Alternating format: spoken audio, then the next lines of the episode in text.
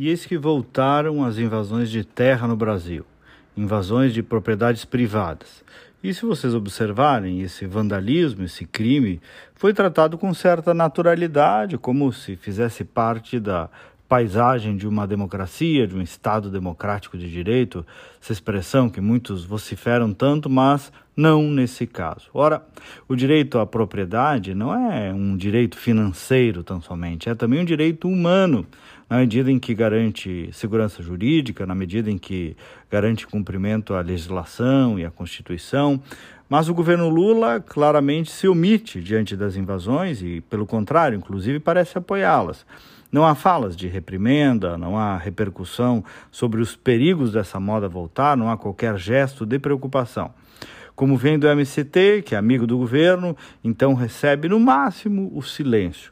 O todo-falante ministro da Justiça, Flávio Dino, que também não passa um dia sem dar uma opinião aqui e acolá, nesse caso se omitiu. Tampouco mostrou medidas que possam frear novas invasões. Como que as invasões passaram a fazer parte desse novo país pós-Lula, um novo território seguro não para o direito à propriedade, mas para quem quer invadi-la.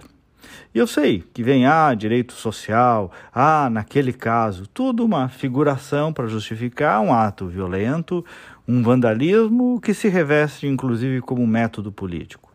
Numa das terras invadidas, no sul da Bahia, a empresa proprietária informou que gera aproximadamente 7 mil empregos diretos, mais de 20 mil postos de trabalho indiretos e beneficia cerca de 37 mil pessoas pelo efeito da renda. Antes disso, já 10 fazendas haviam sido invadidas no interior de São Paulo por um movimento que é dissidente do MST.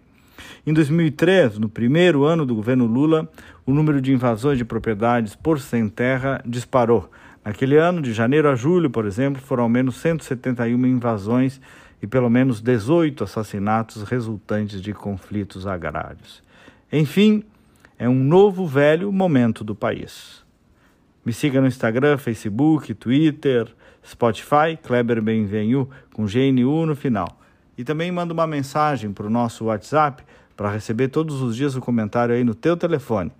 Manda uma mensagem agora, 5198-252-6615. De novo, 5198-252-6615. Até amanhã e vamos com fé.